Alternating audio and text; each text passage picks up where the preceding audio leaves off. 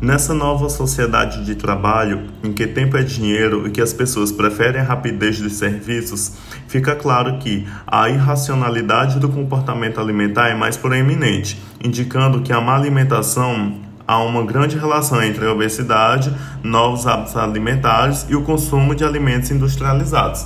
Na atual sociedade, é possível ver dois cenários. Primeiro, as pessoas que procuram uma rapidez e agilidade nos serviços alimentares sem se preocupar com o ganho e riqueza nutricional dos alimentos.